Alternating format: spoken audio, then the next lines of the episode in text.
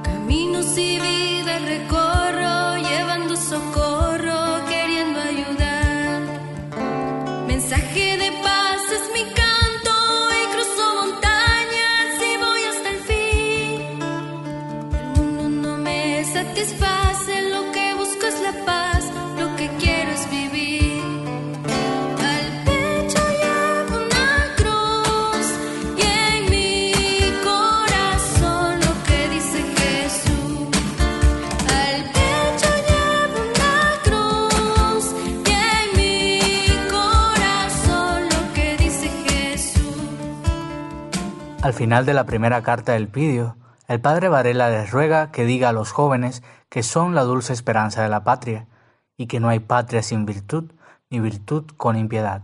Nuestra fe cristiana no es únicamente para el culto, ni una especie de guía solamente interior. Varela nos recuerda que desde nuestra fe nace la virtud, la disposición de hacer el bien, y que sólo desde ahí se construye la sociedad la patria. Desde la Revolución Francesa, varias ideologías, en especial el marxismo, han pretendido confinar la religión a iglesias y hogares. Sin embargo, nuestra fe es motor impulsor del bien social, fundamento de convivencia y sostén de la dignidad humana. Como cristianos, estamos llamados a ser, en medio de la sociedad, fermento del bien. En la Eucaristía de hoy, reza por Cuba, Piensa en el bien que puedes hacerle desde tu fe. Piensa también en personas que han sido ejemplo de compromiso social desde su fe, o en palabras de algún sacerdote, obispo o papa que te han animado y guiado en tu compromiso con la patria. Agradece al Señor por cada una de estas personas.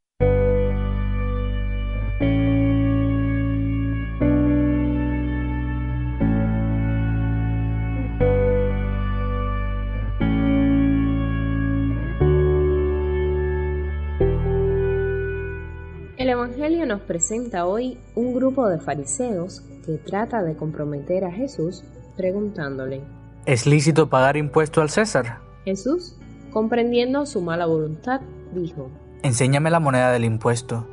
¿De quién es esta cara y esta inscripción? Ellos respondieron, Del César. Entonces Jesús replicó, Pues den al César lo que es del César y a Dios lo que es de Dios. Este pasaje es uno de los más conocidos incluso fuera de la iglesia. Jesús mismo establece las bases de la sociedad laica, la separación entre la iglesia y el Estado, y la relativa independencia de las sociedades y sus leyes respecto a la religión.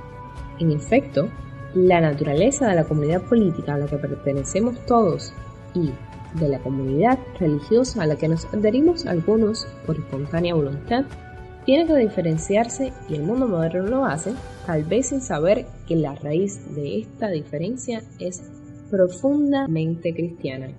Sin embargo, la respuesta de Jesús está lejos de implicar que los cristianos no debemos tomar parte en los asuntos de la sociedad, en la economía y en la política. Al contrario, su respuesta es altísima exigencia también en lo social. Si la imagen del César en la moneda hace que la moneda se deba al César, la imagen del Creador inscrita en cada uno de nosotros hace que nos debamos a Dios. Nuestra vida, incluida nuestra participación en la esfera social, está por tanto orientada a Dios.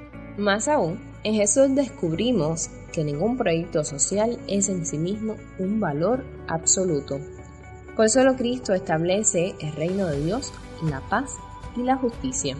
Todo proyecto social es siempre mejorable y los cristianos podemos y debemos aportar desde nuestra fe a esa construcción.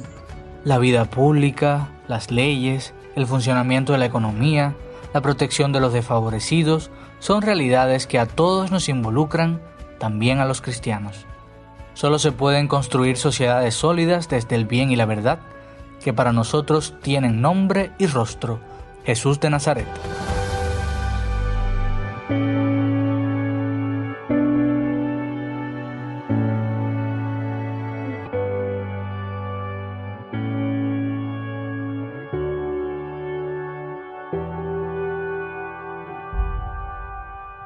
La Eucaristía de hoy, pide a Jesús su ayuda para ser fiel a la imagen del Padre inscrita en ti, para construir en tu ambiente caminos de reconciliación y de verdad, para buscar el bien de los más pobres, para defender la libertad y la dignidad de todos.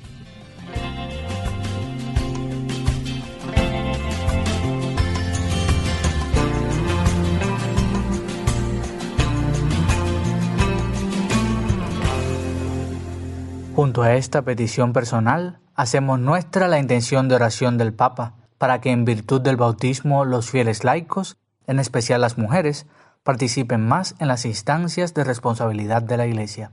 Hoy, Domingo Mundial de las Misiones, demos gracias por la presencia de incontables misioneros extranjeros en nuestras diócesis y pidamos por los misioneros en todo el mundo para que el mensaje del Evangelio no deje nunca de ser anunciado.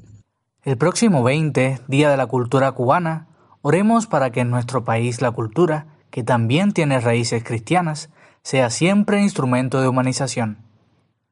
El día 22, Memoria de San Juan Pablo II, recemos para que en nuestro país sean cada vez mejor comprendidas sus palabras. Jesucristo no es un peligro para ningún sistema social.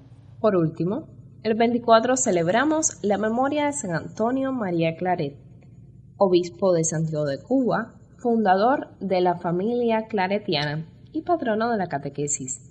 Oremos de manera especial por los catequistas, para que ayudados por el Espíritu Santo logren levantar las catequesis parroquiales después de tantos meses sin contacto con los niños. Presentamos todo esto al Padre con la oración de la Iglesia hoy.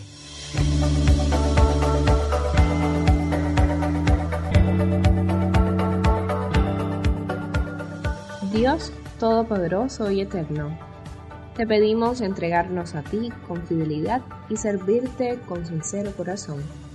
Por nuestro Señor Jesucristo, tu Hijo, que vive y reina contigo en la unidad del Espíritu Santo y es Dios, por los siglos de los siglos. Amén.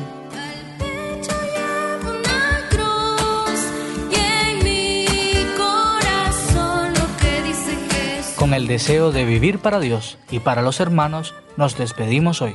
Recuerda que el Papa Francisco dice que un corazón sin brújula es un peligro público. Y que la brújula del cristiano es Cristo crucificado.